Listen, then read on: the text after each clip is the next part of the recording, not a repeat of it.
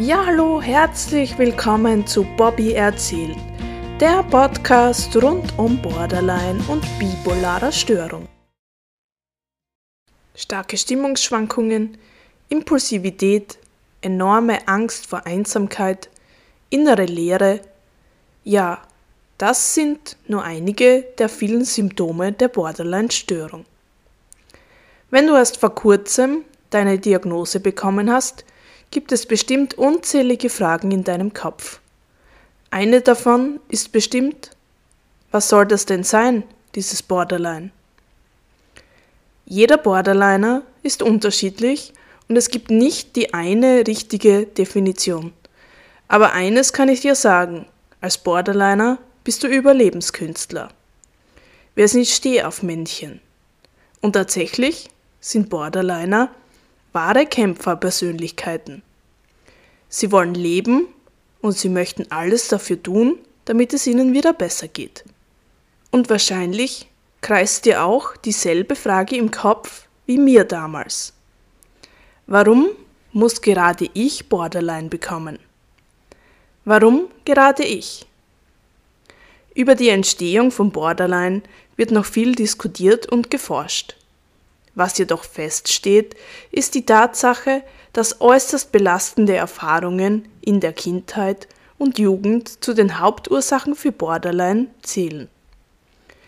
Wenn du dem Borderline näher auf den Grund gehen möchtest, kann ich dir das Buch Borderline, das Selbsthilfebuch von Andreas Knuff und Christiane Tilly empfehlen. Ich stelle dir den Link in die Podcast-Beschreibung.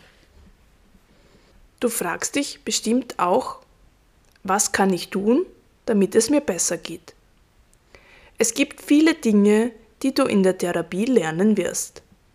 Eines der wichtigsten Dinge, die du als Borderliner besitzen solltest, ist der Notfallkoffer. In dieser Folge möchte ich dir erklären, was ein Notfallkoffer ist und wie du selbst einen solchen erstellen kannst. Du fragst dich nun, wozu brauche ich einen Notfallkoffer? Der Notfallkoffer ist für Situationen gedacht, in denen du hohe Anspannung erlebst. Dies ist meist mit sehr viel Druck verbunden. In meinem Podcast zu TPD Skills Training erfährst du, wie du die Anspannung messen kannst. Der Notfallkoffer ist vor allem für höhere Anspannung und mittlere Anspannungen gedacht. Dieser Notfallkoffer enthält alle Ideen oder Gegenstände, die in der akuten Krisensituation hilfreich für dich sein können. Vielleicht besitzt du ja schon Gegenstände, die dir in dieser Krise helfen, den Druck abzubauen. Manchen Betroffenen hilft es aber auch, wenn Sie immer eine Liste dabei haben mit Dingen oder Tätigkeiten, die Ihnen gut tun bzw. in der Krise helfen, den Druck abzubauen. Aber nun zurück zum Notfallkoffer. Was packen wir denn nun in unseren Notfallkoffer? So, im ersten Schritt geht es nun darum herauszufinden, welche Dinge dir in Krisen besonders geholfen haben. Schreibe nun alles, das dir einfällt, gleich auf ein Blatt Papier. Somit hast du bereits deine Notfallliste erstellt. Dein Notfallkoffer muss wachsen. Das heißt, es werden mit der Zeit mehr Gegenstände dazukommen, die dir helfen, aus einer Krise und einer Hochspannungssituation herauszukommen. Ich erkläre dir nun kurz, welche Dinge sich bewährt haben in einem Notfallkoffer. Als erstes wären da Dinge zum Festhalten. Das kann zum Beispiel alles Mögliche sein, das du spüren kannst. Ein kuscheliger Pullover, ein Plüschtier, warme Socken. Aber es können auch Dinge zur Beruhigung oder zur Ablenkung sein. Zum Beispiel ein Mandala zum Ausmalen, ein Kartenspiel oder Postkarten, die man jemanden schicken kann. Aber auch Lieblingsfilme oder Lieblingsbücher können in den Notfallkoffer kommen. Ja, und folgende Dinge gehören für mich unbedingt auf die Notfallliste. Zum Beispiel einen Eiswürfel in die Hand oder in den Mund nehmen, in einen frischen Meerrettich beißen oder in eine Chilischote beißen, Igelbälle über die Haut fahren lassen, kalt duschen, all das sind Dinge, die im Bereich der Hochspannung angewendet werden können. Wenn du auch Dinge, um dich selbst zu spüren, in den Notfallkoffer geben möchtest, dann kannst du das zum Beispiel, ähm, du kannst zum Beispiel Igelbälle in den Notfallkoffer geben, Gummiringe, die du über die Unterarme streifen kannst und schnappen lassen kannst, aber auch Duftstoffe wie Pfefferminzöle oder Ammoniak können in den Koffer gepackt werden. Ja, und einige von euch kennen auch schon die Chili-Bonbons. Die sind irrsinnig scharf und äh, können auch in den Notfallkoffer gepackt werden und kann man auch unterwegs mitnehmen, in einer kleinen Dose zum Beispiel. Helfen irrsinnig, diese Hochspannung abzubauen, sind auch irrsinnig scharf und wirken auch irrsinnig stark. Und die würde ich auf alle Fälle empfehlen. Ich kann euch den Link zu den Chili Bonbons auch gerne in die Beschreibung des Podcasts geben. Ja, und des Weiteren kann man auch gerne einen Brief in den Notfallkoffer geben, den man sich selbst für schwere Zeiten schreibt. Das habe ich auch immer sehr gerne gemacht und das hilft auch wirklich. Aber auch Absprachen mit Therapeuten können hier im Notfallkoffer seinen Platz finden.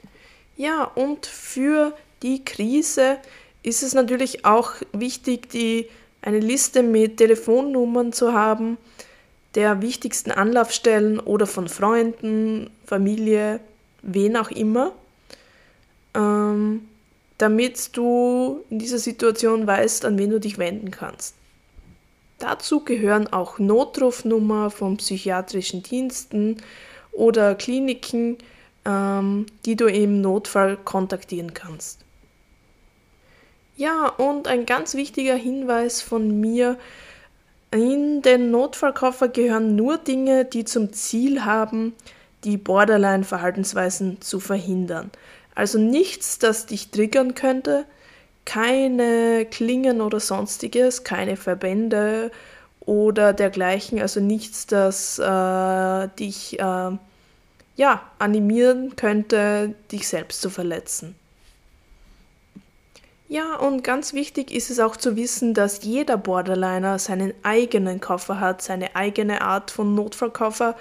Dieser sollte natürlich immer griffbereit stehen, äh, dort, wo du ihn gut sehen kannst. Ob du nun einen Schuhkarton nimmst, den du gestaltest mit vielen Fotos, ähm, oder ob es ein Glas ist, wo einige Dinge drinnen sind, oder eine kleine Box, die du immer mitnehmen kannst, ich hatte zum Beispiel einen großen Notfallkoffer für meine Wohnung und eine kleine Dose mit ein paar wichtigen Skills drinnen, die ich immer mitnehmen konnte. Wie gesagt, wie du das machst, das bleibt dir überlassen. Wichtig ist nur, dass du heute beginnst, einen Notfallkoffer zu machen, anzufangen und es können dann immer wieder neue Dinge hinein. Ja, und ganz wichtig wäre auch, wenn du diesen Notfallkoffer mit in die Therapie bringst und deiner Therapeutin oder deinem Therapeuten deinen Koffer vorstellst. Wichtig ist auch, dass äh, du herausfindest, welche Skills dir wirklich gut helfen und welche du in den Koffer packst und welche eher nicht, weil sie nicht so eine starke Wirkung haben. Aber wie gesagt, das kommt dann mit der Zeit und du findest es dann recht schnell heraus.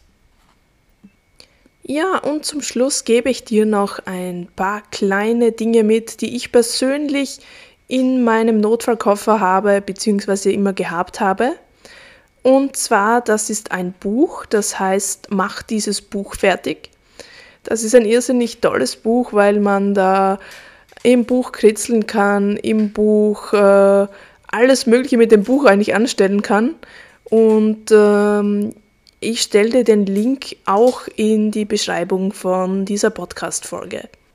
Ja, und zum Schluss möchte ich dir noch ein wichtiges Skill von mir empfehlen.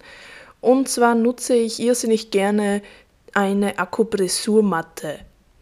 Äh, was das genau ist, das seht ihr dann im Link. Ich gebe euch den Link auch in die Podcast-Beschreibung. Es ist so etwas wie eine Stachelmatte, auf die man sich rauflegt und dadurch die Selbstheilungskräfte aktiviert werden. Diese Stachelmatte ähm, ja, produziert anfangs einen Schmerz, einen leichten Wohlfühlschmerz. Und äh, wenn man in dieser Anspannung ist, ist dieser Schmerz auch recht gut, um sich wieder runter zu regulieren. Man verletzt sich dabei aber überhaupt nicht selbst oder dergleichen. Und wenn man es schafft, kann man äh, dann später auch einmal barfuß auf diese Akupressurmatte steigen. Und es baut irrsinnig viel Druck ab. Ja, und so sind wir schon beim Ende dieses Podcasts. Ich hoffe, ich konnte dir weiterhelfen. Und ich würde mir wünschen, dass ihr diesen Podcast weiterempfehlt, damit möglichst viele Leute denen es momentan nicht so gut äh, geht, die an einer Borderline-Erkrankung leiden, äh, wirklich auch schnelle Hilfe bekommen können. Und ja, ich hoffe, es war etwas Neues für euch dabei. Ich hoffe, es war sehr hilfreich. Und ich wünsche euch noch einen schönen, schönen Tag. Bye bye.